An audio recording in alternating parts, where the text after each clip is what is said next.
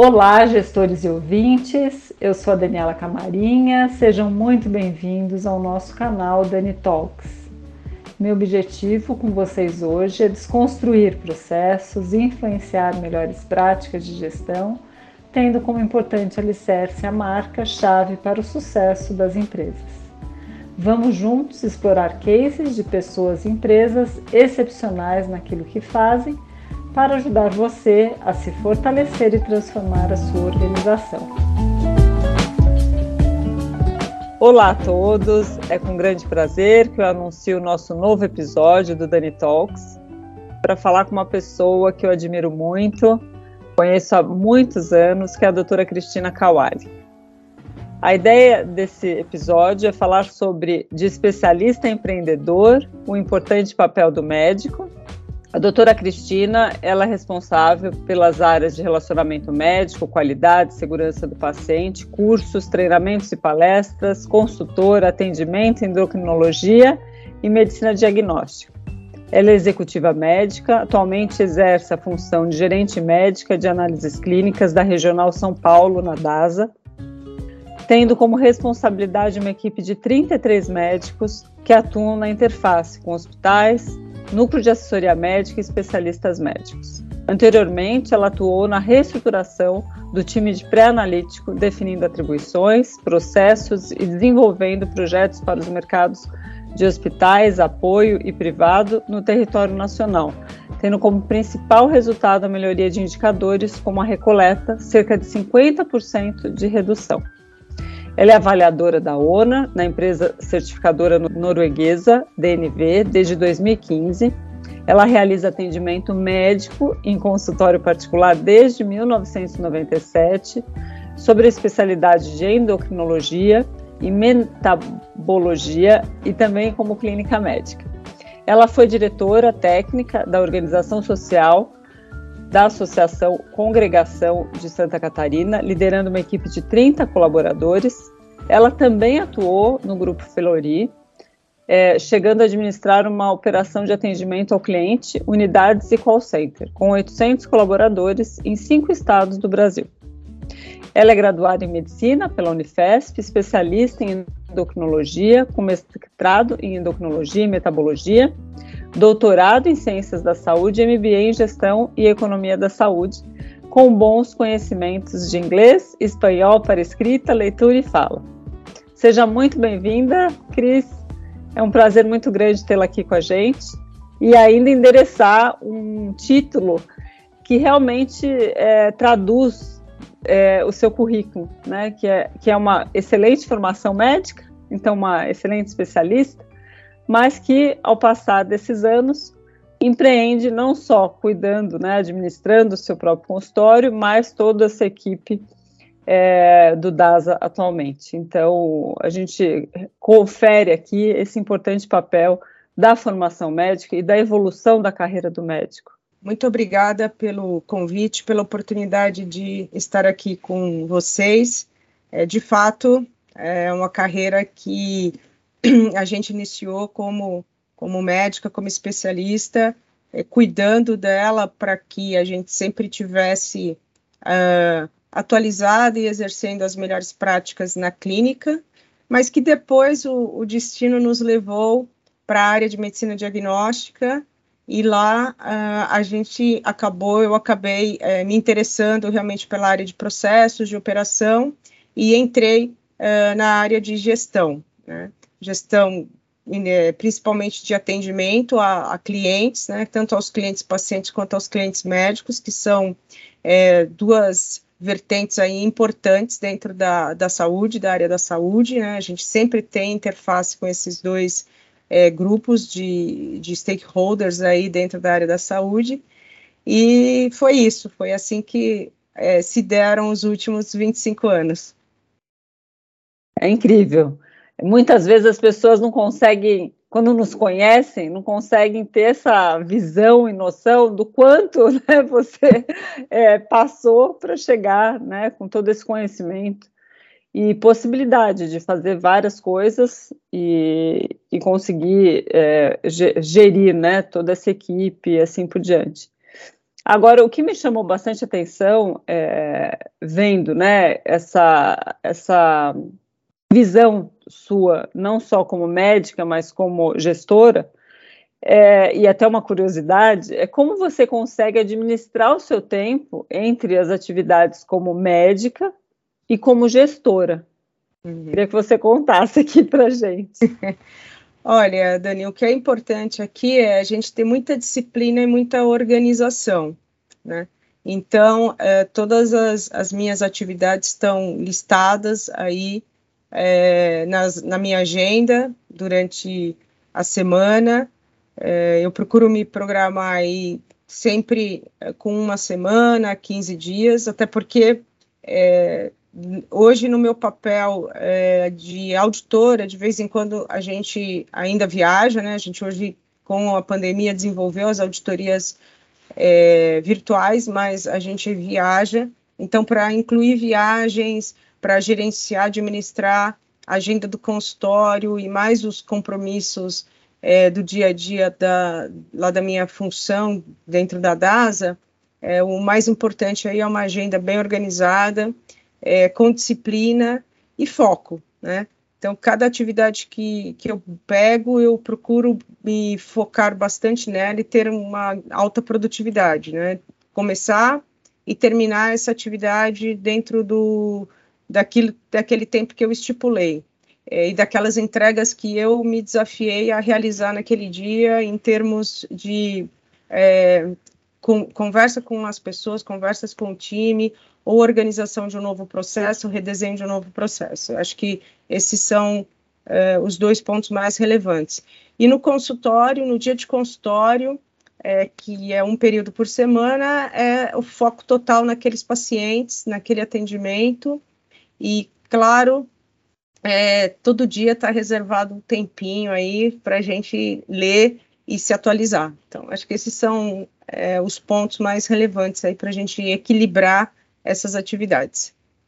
Nossa, e, é, e é interessante, a gente tem todo um cuidado de montar, para montar esse roteiro, para fazer, ter essa, essa conversa mais estruturada. E, e o nosso time se dedica muito a, a, fazer esse roteiro e conhecer muito as pessoas, né? No caso, eu, eu já te conheço há muitos anos, e, e quando eu fui ver uma parte do roteiro, eu me lembrei muito de um é, curso que eu fiz de liderança em saúde na Cleveland Clinic, um programa bem interessante chamado Samsung. E muitos dos participantes, é, na minha turma, eram 10 participantes, é uma turma sempre de, com máximo de 10, 12 pessoas, eram médicos. E o, um dos instrutores, dos professores, ele fala, falou assim muito bem que o importante nessa vida do, do, gestor médico é que exista método. E você fala, sua, né, você conta aqui que você tem um método assim claro, uhum. né, questão de foco, disciplina. E ele fala, ele falou na, na época, eu fui até ver minhas anotações. É, quando ele traz essa questão do médico, ele fala quatro palavras. Que primeiro você tem que enxergar o que tem na sua frente, as suas obrigações, assim por diante pensar no sentido de organizar tudo isso, fazer e cuidar. Então ele sempre coloca no, no sentido esse care. E uhum. você termina a sua fala trazendo né, todo esse cuidado que você dedica aos seus pacientes quando também você está no consultório. Uhum. Então, muito legal. O curso de medicina, quer dizer, o trabalho na medicina é um método. Você tem que ter método, você tem que ter é, um, uma disciplina. Exatamente essas quatro, é, esses quatro pontos que você colocou, eles servem tanto para você atuar na área administrativa, de gestão, quanto na área médica, como com, com o paciente à sua frente. E Cris, como que você decidiu? Qual foi o estopim de você é, decidir é, sair ou, ou, na verdade, dividir a sua carreira como médica, né, no consultório e ir para a área de gestão? Teve um momento X aí que você lembra? Teve, teve um momento que foi quando eu fui convidada a ocupar realmente o primeiro cargo de gestão, né, a primeira gerência médica que eu ocupei, é, lá no início dos anos 2000. E foi uma questão de, de oportunidade, foi uma questão de me identificar é, com alguns pontos da gestão que são é, realmente muito bacanas e, e, são desafiadores, que é você é, ter contato com diversos tipos de grupos de pessoas que têm objetivos é, diferentes, mas que têm que remar para o mesmo lado, que têm que buscar a, a, as mesmas metas, buscar é, os mesmos ideais, embora cada uma delas tenha a sua individualidade. Né? E como eu gosto muito de pessoas, eu gosto muito de me relacionar com as pessoas, de conversar com as pessoas, é, de trocar ideias.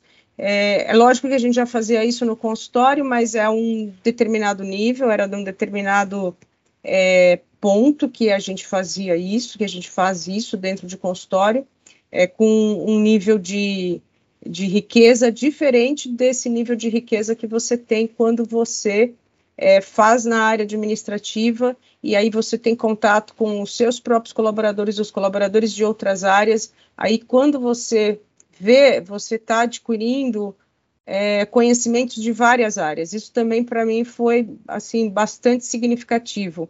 Eu sempre gostei muito de estudar e, de, e sempre me interessei por várias áreas. É? Então essa possibilidade de você conhecer um pouquinho da área comercial, da área de marketing, da área de financeira, é, isso também para mim foi bastante decisivo em querer continuar na, na área de gestão e pelas oportunidades que surgiram aí ao longo da carreira.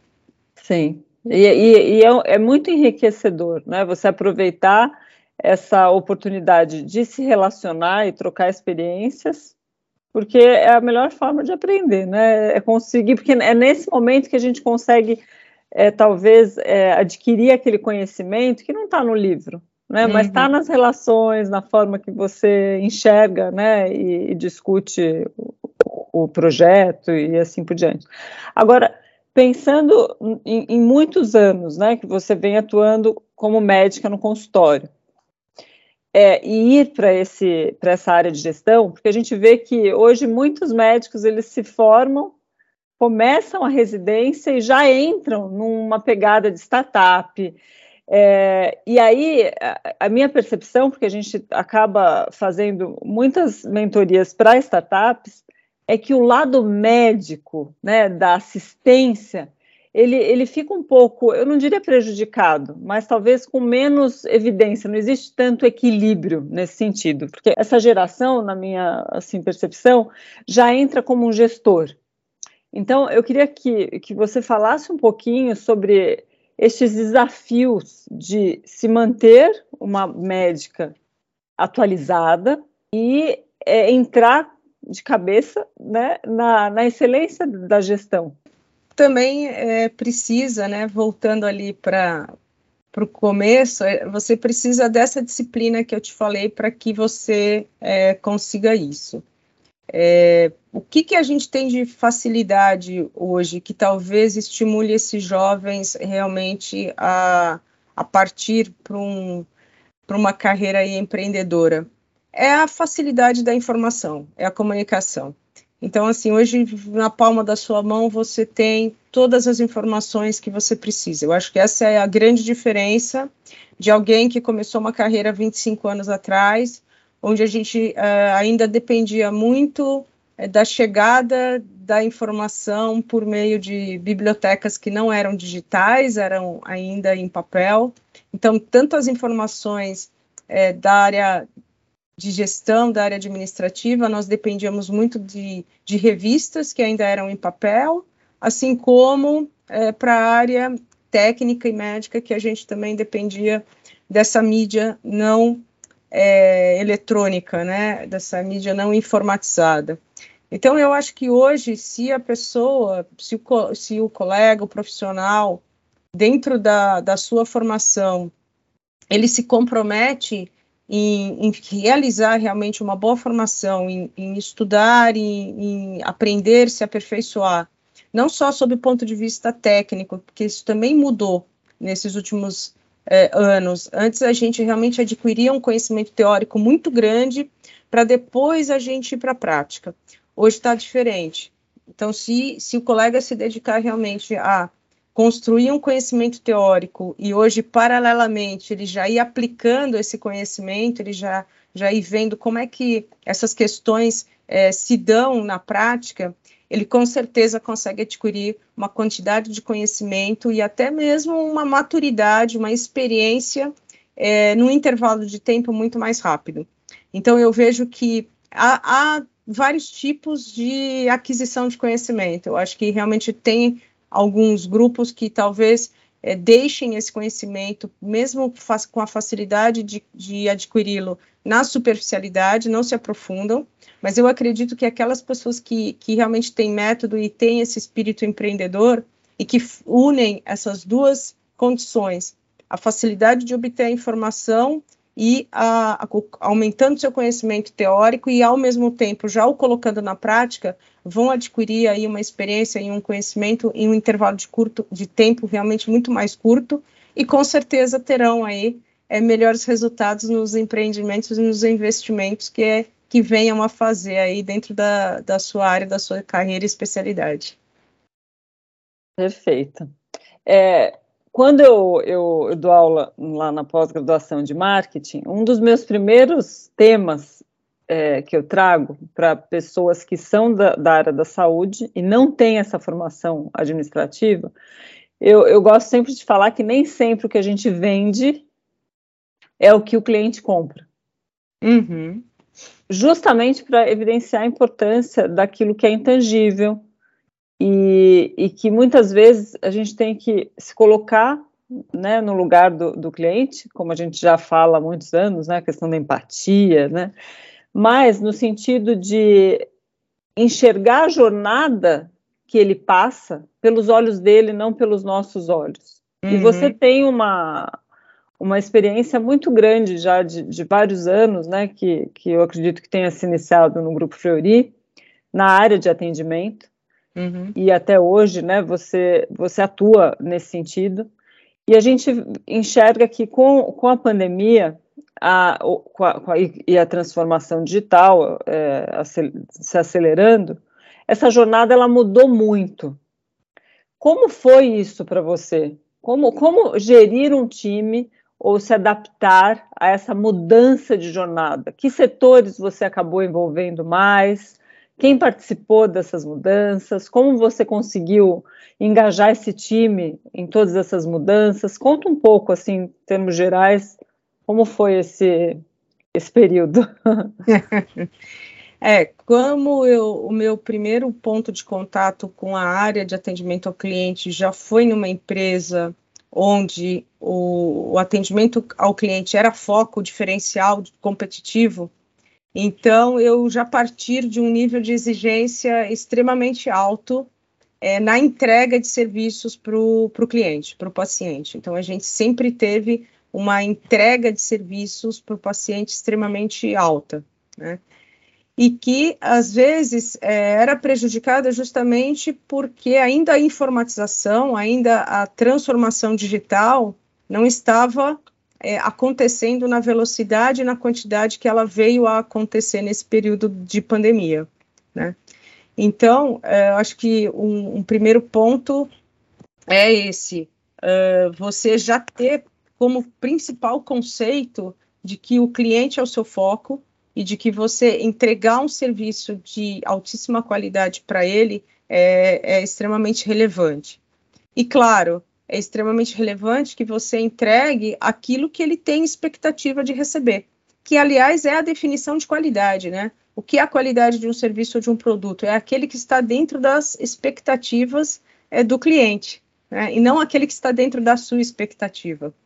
Então, super importante todas essas é, ferramentas aí, todas é, de marketing, todo tipo de pesquisa para a gente entender o que, que o paciente, o que, que o cliente está necessitando.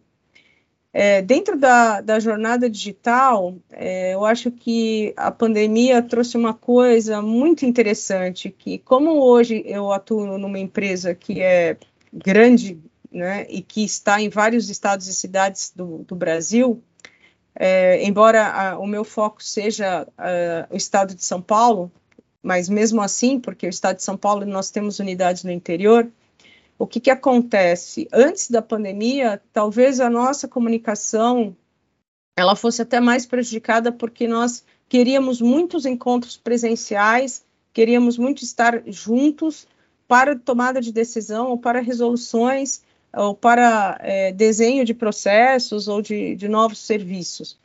A pandemia trouxe que nós temos realmente uma alta capacidade de nos adaptarmos a novas ferramentas, a novos processos.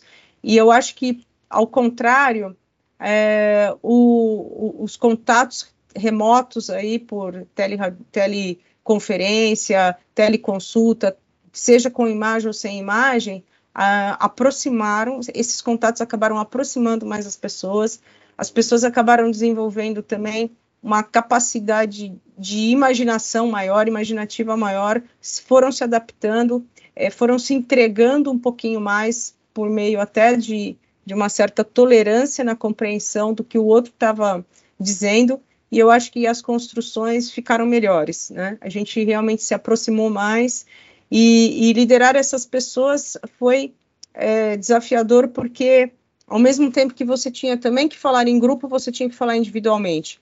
Você tinha que entender o contexto que aquela pessoa estava é, inserida dentro da pandemia. Se havia acontecido uh, como de fato aconteceu, infelizmente, com algumas pessoas, a perda de algum familiar.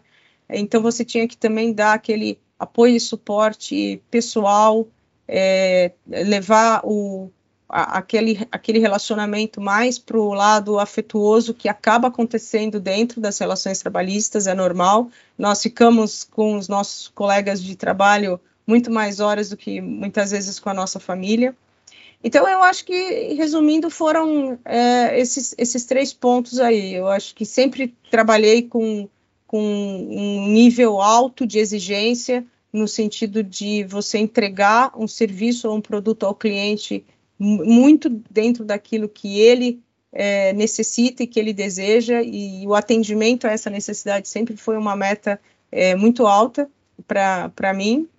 Uh, eu acredito que a digitalização é, trouxe aí mais mobilidade, né? embora a gente não podia sair de casa, mas trouxe mais mobilidade de ideias e de você ter mais tolerância e acabou aproximando as pessoas. Foi um desafio. Acho que hoje, depois de, do, de passar tudo isso, a gente vê que foram realmente muitos aprendizados.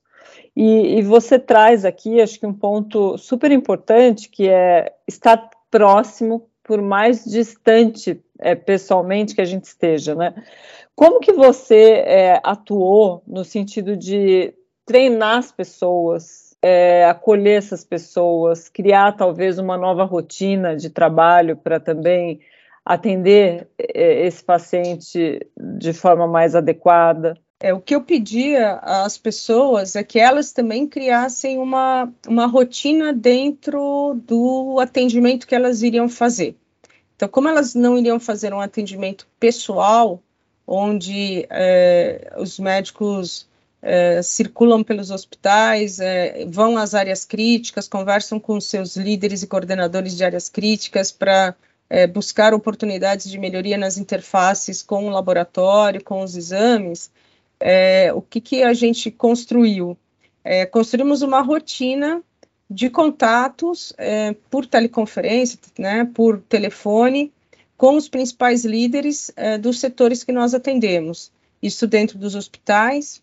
É, por outro lado, a nossa central de atendimento telefônico, assessoria médica, que já era feita remotamente, ela acabou em alguns momentos se sobrecarregando, ela acabou é, porque todo mundo tinha muita dúvida que nova doença era essa, que o que significava a Covid-19.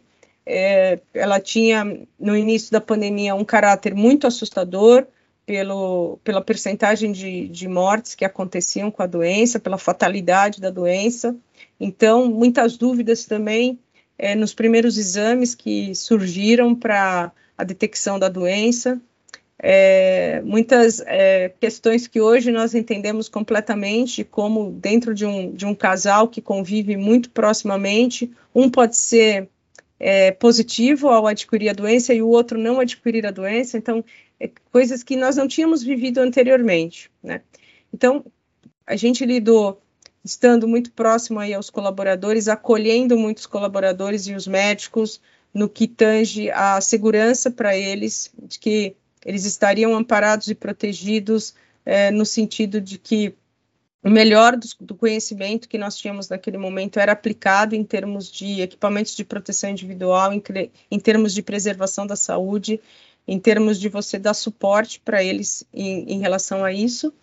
E a, a, a, o auxílio em você criar novas rotinas para que eles até também se ocupassem com, com essas novas rotinas, aqueles que, que tinham que ficar à, distância, afastados, e uh, aqueles que já atuavam no telefone, que estavam sobrecarregados, é, a desenhar prioridades também desse, dentro desses fluxos de atendimento telefônico para que as pessoas não entrassem num burnout, não, não entrassem num, num estado é, emocional aí comprometido em virtude da, da carga que a própria doença trazia, mais a carga de trabalho que acabou acontecendo nos primeiros meses da pandemia. E é interessante que é, as empresas, e principalmente a liderança, que, conseguiu criar uma forma de acolher essas pessoas de forma mais é, eficiente, né? Uhum.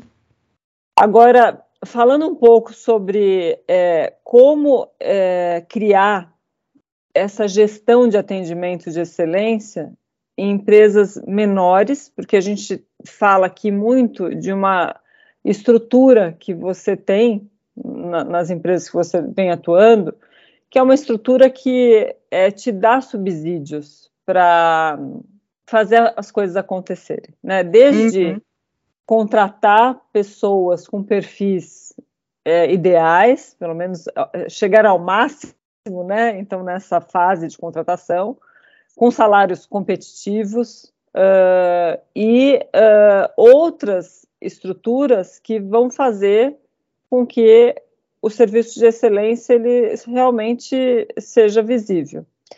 É, quando a gente fala em empresas, em clínicas, laboratórios, consultórios de menor porte, é, como que você, ou como que você acredita que, você acha que é muito difícil, sem uma estrutura tão robusta, é, oferecer um atendimento de excelência? A gente precisa de uma estrutura robusta para oferecer um atendimento de excelência? Eu acredito que não, Dani. O que a gente precisa para oferecer um, um, atendimento de excelência é, são pessoas é, engajadas e comprometidas com uh, o trabalho delas e com os clientes. E isso a gente consegue é, com as pessoas certas no lugar certo, né? Ou seja, isso a gente consegue com uma contratação é, de pessoas que gostem de outras pessoas. Eu sempre digo isso: atendimento ao cliente é você tem que gostar de gente, você tem que gostar de pessoas, com suas qualidades e seus defeitos, e, e conseguir é, dialogar, conseguir ter uma boa comunicação com, com essas pessoas, com esses seus clientes. Então, eu acho que é, clínicas pequenas conseguem sim dar um excelente atendimento ao cliente, desde que elas tenham esse propósito e desde que elas desdobrem esse propósito para todos os seus colaboradores. A gente costumava dizer que existe um vírus, aqui no bom sentido, né? Porque falar de vírus em pandemia, mas existe um vírus que contamina as pessoas para o bom atendimento ao cliente, né? Que a própria pessoa exige dela mesma que ela entregue um serviço de qualidade. Porque nas clínicas menores, você acaba dependendo muito mais é, de cada um em vários processos, né? O que acontece é que cada pessoa acaba executando vários processos e, portanto, ela tem que ser excelente em todos eles. Ela não vai ficar focada em um só, em só, né? Então, eu acho que uma contratação adequada de pessoas que gostem de pessoas, é, um desenho bem claro para essas pessoas do propósito daquela clínica em termos de atendimento com excelência ao cliente e, por fim, o treinamento, né? Treinamento é você dar os subsídios para aquela pessoa é, saber como atender bem é, é, fundamental. E esse treinamento ele tem duas vertentes, né? A vertente técnica, que é você dar ferramentas, as ferramentas que você tem disponível, mas você dar essas ferramentas e treinar essas pessoas nas, nas ferramentas. É muito comum, às vezes, a pessoa até disponibilizar no, no consultório dela um serviço, um, um, um software é, de atendimento, de agendamento, mas as pessoas não sabem usar. Então, aquilo acaba se tornando mais um obstáculo do que um facilitador para você gerar um atendimento excelente.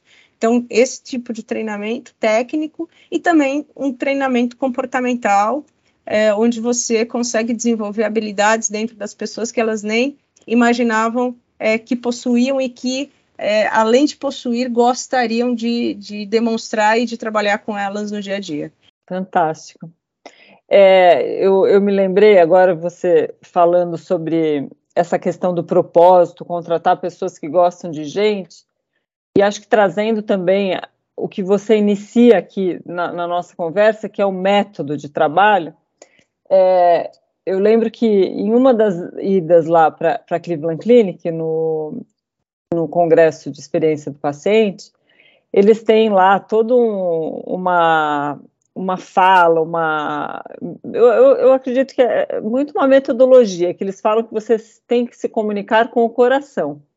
E aí eles usam, provavelmente você já deve ter visto, o, as iniciais do coração em inglês, que é o heart, e aí eles falam né, que você tem que ouvir, né, o hear, emphasize, então ter empatia, uhum. apologize, se desculpar, e respond, que é responder.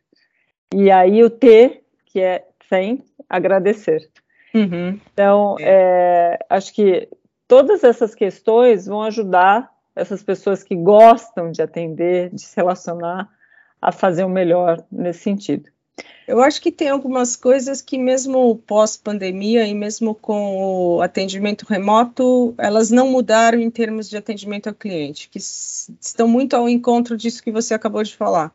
Sempre ouvir com atenção para entender o ponto do cliente, e dizer a ele o que você pode fazer e o que você não pode fazer para atender aquele ponto, né? É, o se desculpar é sempre muito é, brevemente e pontualmente, porque aquela pessoa que muito se desculpa é porque ela não tem do que ela tem muita, muito, muitas falhas, muitos erros, quer dizer, ela, ela não está se desculpando por uma coisa pontual, mas sim porque a, o método dela não está bom, né? E o agradecer porque toda é, é, essa também é uma outra forma de você é, cativar os teus colaboradores para que eles não levem a coisa para o lado pessoal e saibam atender bem o paciente. Toda reclamação é um presente que o cliente te dá e uma oportunidade de você melhorar o seu processo. Uma oportunidade, e é isso que você tem que falar para os colaboradores, que ele te traz de facilitar o teu trabalho e não de criticar aquilo que você estava fazendo mas de repente ele pode te trazer uma ideia que vai tornar o seu trabalho, o seu dia a dia muito mais tranquilo, agradável, prazeroso. Então, agradeça realmente quando ele te traz uma reclamação, porque é um presente que pode te trazer um alívio, uma melhoria no seu dia a dia. Verdade. É, é bom ver, né, por, outra, por, por, por, um outro lado, porque é aquela história, eu falo também muito que o cliente não tem razão, ele tem razões. Então, a chance da gente ser mais menos elogiado né, e, e, e mais criticado, vai, vai, ser maior. O que, eu, o que eu tenho percebido é que as empresas têm se preocupado em vários setores, não só do, do, no setor da saúde, em perguntar para o cliente é, o que ele achou, né, em uhum. fazer lá a métrica do NPS ali de cara. E, e isso, eu, eu fui essa, esse final de semana num, num, restaurante que eu adoro, que é super simples, ela veio com o iPad e pediu, por favor, para eu responder a pesquisa. Então, é, eu acho que existe uma preocupação maior de entender se você está no caminho certo, e quanto mais a gente medir, mais a gente vai conseguir chegar nesse, nesse termo. Agora, falando um pouco sobre o seu dia a dia no consultório, eu assisti uma aula, uh, na verdade, eu estava numa aula em conjunto com a, com a Daniela Kerbauer, do, do Fleury, e a gente já foi para a Cleveland Clinic juntas, etc. E ela, eu até tirei fotos de uma tela dela, que ela fala que pesquisou como os pacientes se sentiam em algum momento do, da jornada. E ela falou que ele se sentia invisível, não ouvido, sozinho, que o médico que estava atendendo não, não ouvia, mas via sim ele como a doença dele, me sentia pequeno, como se fosse negligenciado, por exemplo. E aí ela traz como ele gostaria de se sentir. É, quando a gente fala sobre isso no dia a dia de um atendimento na clínica, no laboratório, eu acho que é, é, é fácil a gente conseguir vislumbrar e, e entregar isso da, da recepção do atendimento para o paciente. Agora, quando você traz essa, essa ideia para um médico que, que tem um poder muito grande e que acaba sendo o anfitrião de toda essa questão, Uhum. É, como você, como médica, é, não deixa esse sentimento, essa percepção, como você evita essa percepção dele se sentir invisível, que só a doença dele que importa, negligenciado e assim por diante? Eu acho que pelo, no primeiro momento de você é, descontrair a relação por meio de qualquer outro assunto que não ele e a doença dele. Então, sempre tem algum tema, é, o próprio, a própria previsão do tempo, a conversa de elevador, ela, ela ajuda a quebrar esse gelo, né? É de você é, iniciar é, perguntando, por exemplo, quando você está começando realmente um, uma consulta com um paciente novo, ah, o seu sobrenome é de qual origem? É italiano, é espanhol? Você, ah, eu tenho descendência indígena, puxa, que bacana, você conhece a região do Brasil que veio, a origem, já viajou para lá. Eu acho que é, tirar o foco da doença, em primeiro lugar, coloca em, é, o ser humano no primeiro plano, né?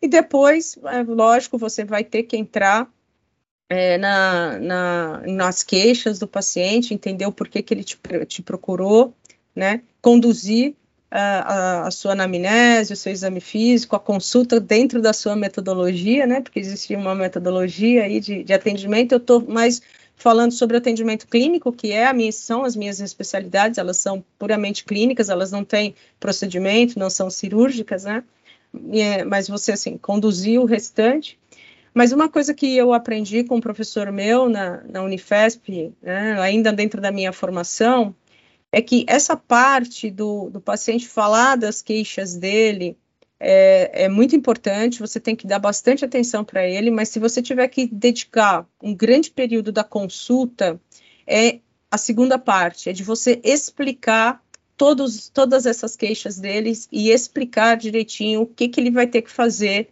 e qual o tratamento que ele vai ter que, que tomar, que, que utilizar para melhorar.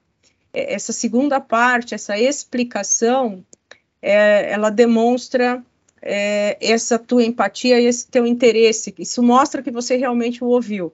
No momento que você explica para ele o porquê ele tem aquilo, o porquê que você está é, dando aquele tipo de tratamento, fica muito claro para ele que você o escutou e que você teve a empatia de se colocar no lugar dele, entender qual era o ponto que mais o incomodava e que é aquele mesmo que você está abordando. Tá? Uma técnica que eu uso, que assim, não sei se eu posso chamar de técnica, foi uma coisa que se desenvolveu naturalmente, eu dou toda a explicação do tratamento e só no final eu faço as receitas, eu escrevo as receitas e entrego para ele. O que a gente vê muito é que o médico simplesmente, ao final dessa primeira parte de anamnese, exame físico, escreve as receitas, entrega para o paciente e fala até a próxima. Volte daqui um mês ou dois meses sem detalhes nesse contexto, nessa explicação. Foi um desafio muito grande no início, uh, Dani, não para mim, porque eu acho que eu já trazia isso comigo, mas com médicos que trabalharam comigo dentro da área de medicina diagnóstica, de você é, dar a eles essa condição de é, dizer como eles tinham que se é, interessar e atender esses pacientes. Que o bom dia era importante, que a posicionamento do paciente na mesa de exame era super importante. Dentro da medicina diagnóstica, a gente tem uma, uma questão que é muito delicada, que é você vai fazer o exame, mas você não é o médico do paciente, então você não vai interferir naquele diagnóstico ou naquela conduta. Todos os achados eles devem ser passados ao médico do paciente, o médico do paciente é quem deve conduzir o caso. Então, é muito tênue a linha de você falar, olha, seu exame finalizou, em breve o laudo vai estar disponível e as imagens também. Hoje isso daí uma velocidade super rápida, porque tudo vai estar disponível em meio digital muito rápido, né? Antigamente demorava uma semana, você tinha que ir lá buscar o papel. E, por favor, procure seu médico para que ele lhe dê os esclarecimentos. Então, mesmo dentro de uma área que você é um pouco mais restrito em estar tá dando um atendimento completo ao paciente, olhando o paciente de uma maneira holística, ainda assim você precisa dar um grau de atenção. Então, é, eu espero que cada vez menos esse primeiro quadro que foi descrito nessa aula que você esteve, ele desapareça, cada vez menos ele aconteça, eu espero que ele desapareça e espero que cada vez mais essa abordagem de você ter uma escutativa, de você estar totalmente empática às queixas do paciente e de você conseguir explicar e justificar a ele cada uma das suas é, soluções para aquilo que ele veio te trazer de queixa tem a ver com aquilo que realmente é relevante para ele. Principalmente porque hoje as queixas elas estão muito no campo subjetivo. É, muitos dos sintomas é, é, é, físicos, eles nada mais são do que reflexos de maus hábitos, reflexos de um estresse muito forte, muito grande. Então, mais do que nunca, você tem que ter é, esse lado de escutativa, de empatia e de retorno ao, ao paciente, com a, é, mostrando que você entendeu os pontos dele e o que você pode fazer por ele. Nossa, que, que, incrível! É um grande desafio, realmente. Agora, falando, eh, até pegando esse gancho que você traz do médico da medicina diagnóstica, é, você hoje a, acaba lidando com um time de 30, não sei, muitos médicos que fazem esse atendimento a outros médicos, não é isso, Cris? Isso, eles fazem uma assessoria médica, eles tiram dúvidas, é, em relação, no meu, no meu caso específico, no meu time, aos exames de análises clínicas, né? Sim. A gente tem uma divisão dentro da empresa, os exames de radiologia, diagnóstico por imagem, de anatomia patológica estão sob outras lideranças. Tá, então nesse caso, o médico ele acaba é, tendo como, uma, como é, objetivo falar com os outros médicos sobre exames que fugiram de um resultado é, ideal, uh, ou que um, a análise de um exame com, com uh, os outros exames do paciente, o histórico, possa trazer uma conduta imediata né, para o paciente de tratamento e assim por diante. Ou seja, é uma equipe que tem uma responsabilidade muito grande. E além de uma grande responsabilidade, é uma equipe que é, ela é muito difícil, na minha opinião, de ser formada, porque você não tem um médico jovem que tem toda essa expertise de ver todos os exames, né? É um médico meio que generalista.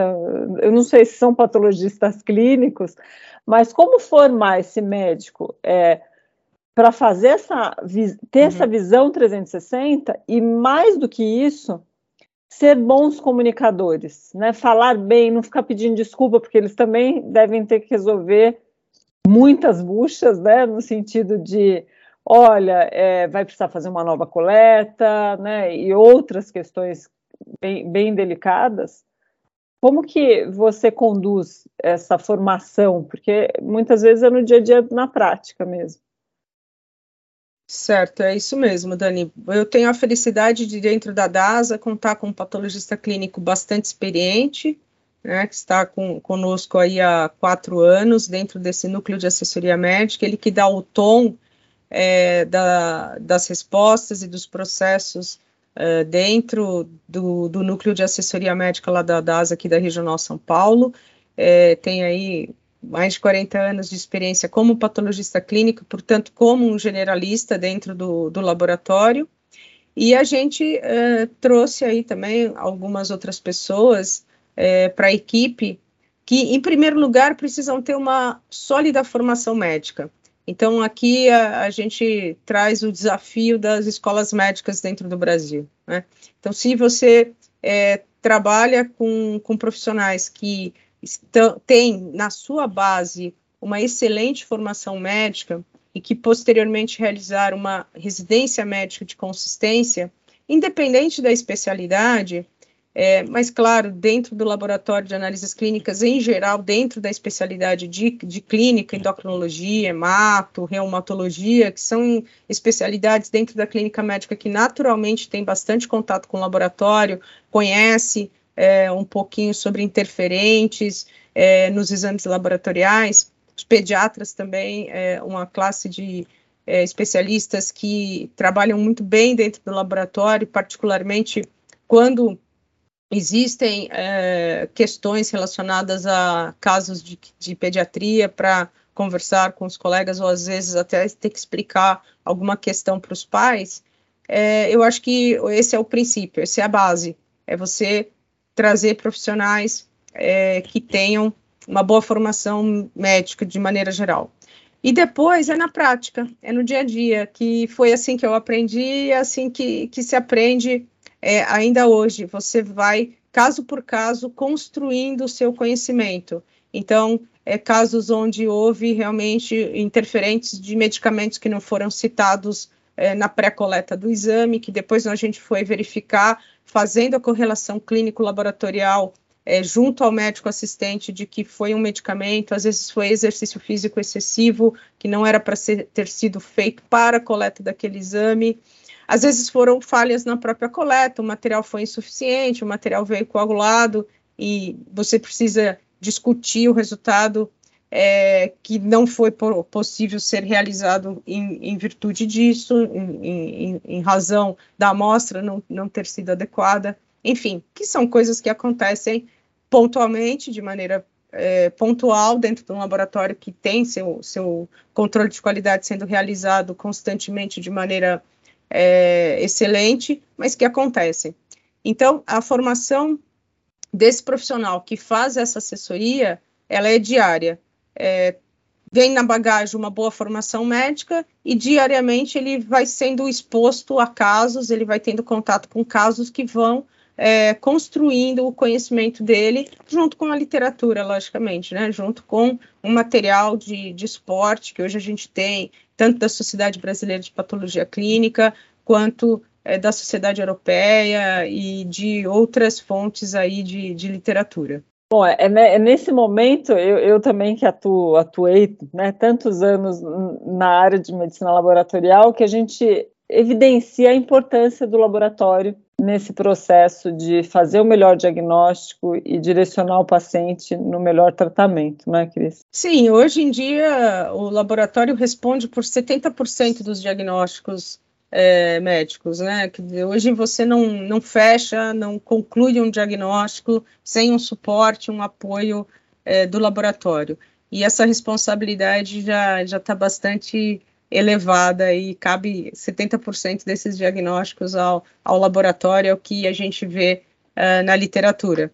Então, é, realmente, é, a gente pede né, que, que os clínicos, que o, os colegas, os cirurgiões, enfim, o pessoal entre mesmo em contato com o laboratório quando tiver qualquer dúvida, porque são muitos detalhes, são muitos pontos que compõem a realização do, de um exame e uma das coisas é, mais interessantes de você fazer é justamente essa correlação clínico-laboratorial, é permitir que ambos os lados enxerguem é, o outro lado para que você possa fazer o melhor pelo paciente.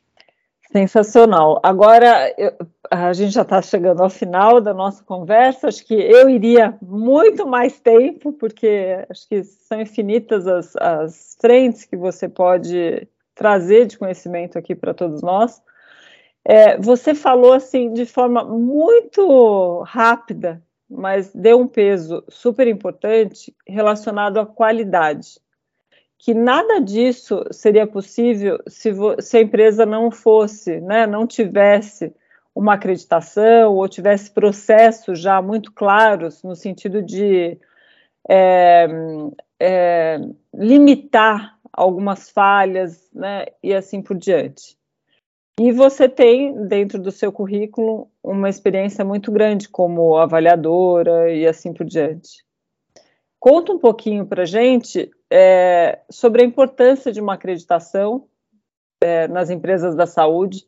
Fala um pouco também sobre essa questão de só grandes empresas elas podem ser acreditadas ou existe uma, uma iniciativa que pequenas empresas possam é, fazer para seguir esse rumo da, da qualidade?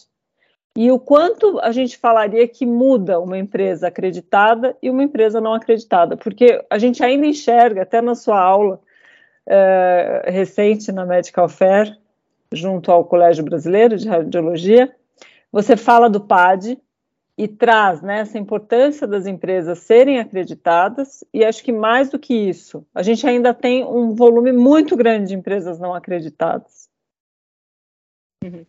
É quando a gente vai falar sobre qualidade em saúde, a gente vê que foi uma das últimas indústrias a adotar a metodologia é, da qualidade, do controle de qualidade total, da gestão por qualidade. Né?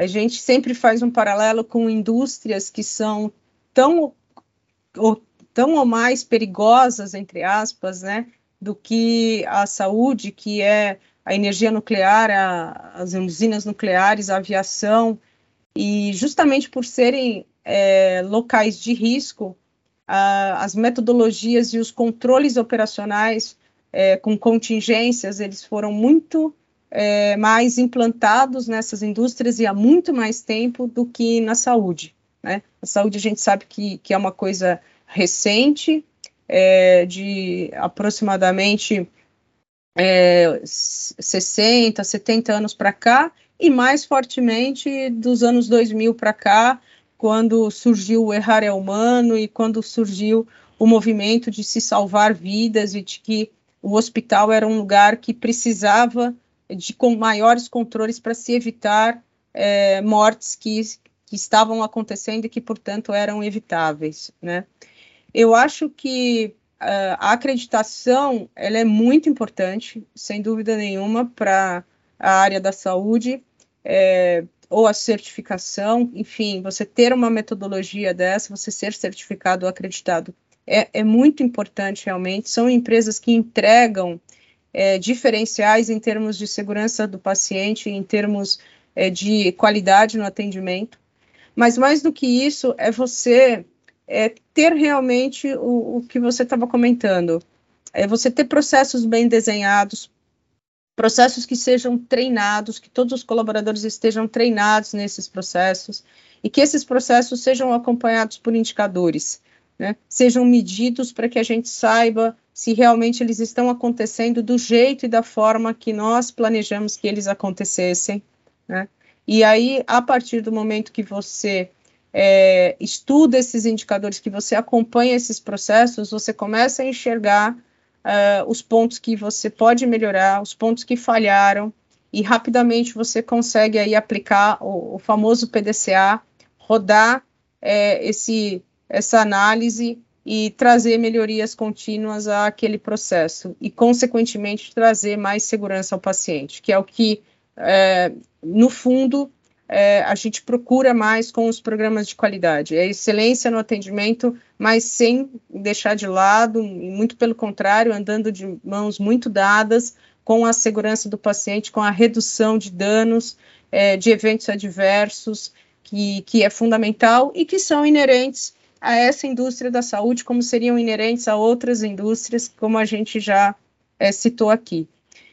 É, eu não vejo o tamanho da clínica como um obstáculo a conseguir atingir é, uma acreditação e até níveis de acreditação, como acontece com a ONA, que nós temos os três níveis de, de acreditação.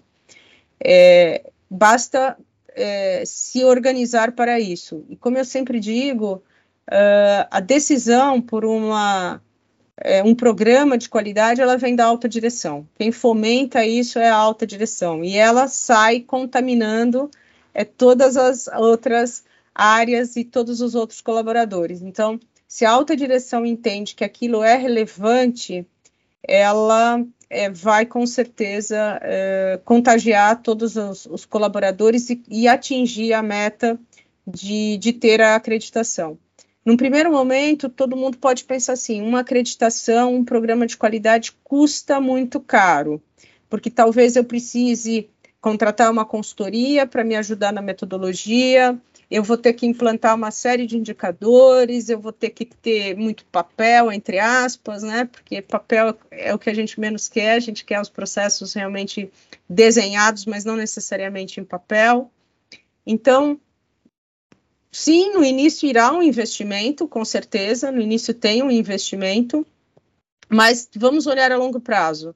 Vamos olhar é, o fato da sua clínica estar mais segura e você evitar eventos adversos que poderiam te trazer um passivo trabalhista, um passivo de danos, é, um processo mesmo ético profissional ou um processo civil. É, olha que quando o seu processo se torna mais eficiente, eficiência significa você fazer mais, melhor com menos, então você vai economizar ali no futuro. Então, as clínicas é, tendem só a se beneficiar e mesmo as pequenas têm sim capacidade de uh, se candidatar a uma acreditação. Você citou em particular o programa de acreditação do diagnóstico por imagem do Colégio Brasileiro de Radiologia, esse foi um programa que a gente teve a felicidade de é, construir, de desenhar desde o princípio, de escrever a norma desde sua primeira versão e sempre é, em nossas mentes, minha e do time que juntamente comigo esteve nesse desafio, é de ser uma norma inclusiva. Então, ela sempre trouxe parâmetros é, mínimos de segurança e qualidade para serem atendidos para que toda e qualquer clínica de qualquer porte, de qualquer tamanho, de qualquer região do Brasil, pública ou privada, é, tivesse a capacidade de aderir. E quem tem aderido, e a gente hoje tem clínicas de, de, de vários portes com adesão a, ao nosso programa, esse programa, é, teve todos esses benefícios aí que eu comentei aqui na, na minha fala. Incrível. E é, e é interessante você trazer o programa, porque você vai vendo que existe também a possibilidade de adaptar e personalizar as acreditações, para que elas cheguem cada vez mais próximo da realidade do serviço. Né? Então, eu acho que isso também vem trazendo uma evolução e, e talvez até é, ajudando nessa aderência, porque você vai focar processos que realmente fazem a diferença dentro do seu segmento de atuação e, e assim por diante, sem contar a possibilidade de benchmarking com outras clínicas que também venham a ter esses programas e assim por diante. Hoje, quantas é, empresas fazem parte da acreditação do PAD, Cris, você sabe? Hoje a gente tem é, cerca de 300 a 400 empresas é, no programa e clínicas, né, como a gente comenta, não empresas, mas hoje a gente tem é, maior número aí de clínicas acreditadas no programa, com, comparando com todos os outros programas. E isso que você comentou foi muito importante, é muito importante, Dani. Ah, você tem que buscar aquilo que é interessante e importante para você dentro de, dos teus processos. Então, é, essa é uma pergunta que quando é, eu fazia consultoria em qualidade, o cliente às vezes questionava: qual a melhor? Não tem uma norma melhor. A norma melhor é aquela que seja melhor para você, para a sua clínica, para o seu tamanho, para aquilo que você quer. Existem uh, serviços de saúde que se utilizam da ISO, existam, existem serviços que vão para a ONA, os laboratórios clínicos vão para o PAL, as clínicas de imagem para o PAD, então, mas tem clínicas de imagem que também fazem ONA, é, então é, não existe um programa melhor. O que existe é você ter em mente que você pode oferecer um serviço cada vez melhor e mais seguro para o seu paciente. Bom, agora para finalizar a nossa conversa e até oferecer para quem está aqui nos ouvindo essa oportunidade de te conhecer um pouquinho melhor, né? Acho que mais ainda e de forma a se inspirar por tudo que você vem construindo e, e se dedicando, eu gostaria muito que você nos contasse algum livro que possa, em algum momento da sua carreira, ter mudado a sua forma de ver uh, a área da saúde ou a sua forma de trabalhar, de ser? Teria algum livro? dentro de tantos. Só uma pegadinha, né? É, dentro de tantos. Olha, Dani, eu acho que tiveram alguns. É, eu gosto muito de citar, talvez porque eu me identifique muito com, com aquilo que, que foi colocado uh, no livro, que são os sete hábitos das pessoas altamente eficazes, né?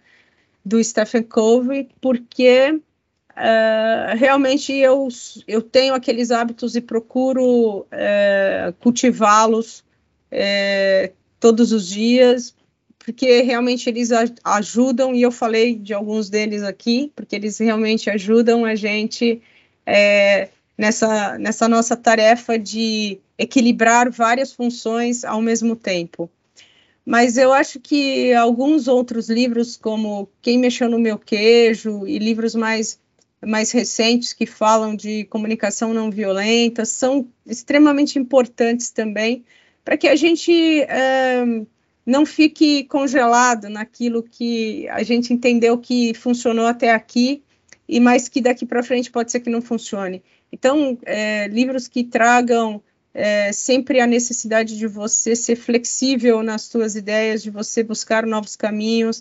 Hoje se fala muito de você cada vez mais você está aprendendo a aprender novas coisas, você tem que o tempo todo estar tá, é, nesse, nesse modelo e, e buscando é, relacionamentos que sejam é, bastante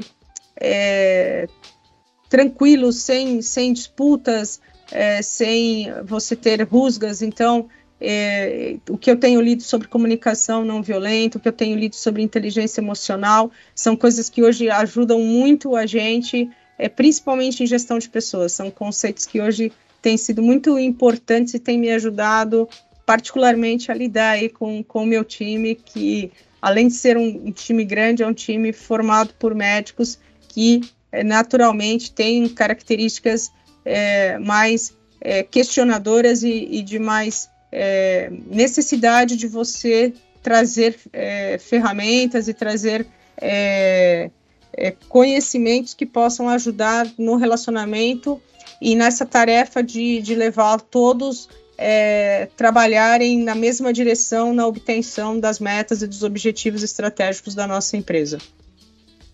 Uau! e Cris, é, conta aqui pra gente é, como que as pessoas podem se conectar com você, suas redes sociais.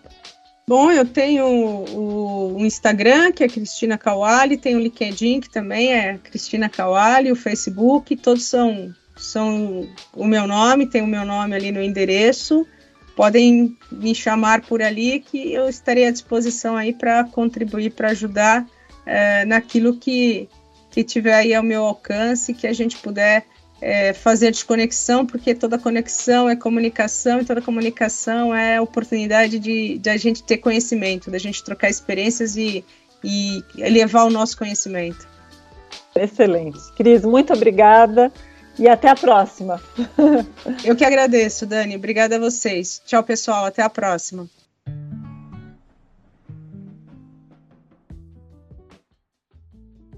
Você acabou de ouvir mais um episódio de Dani Talks. Esse podcast conta com o apoio da YouCare, Estratégia, Gestão e Marketing, e para maiores informações acesse www.youcare.com.br.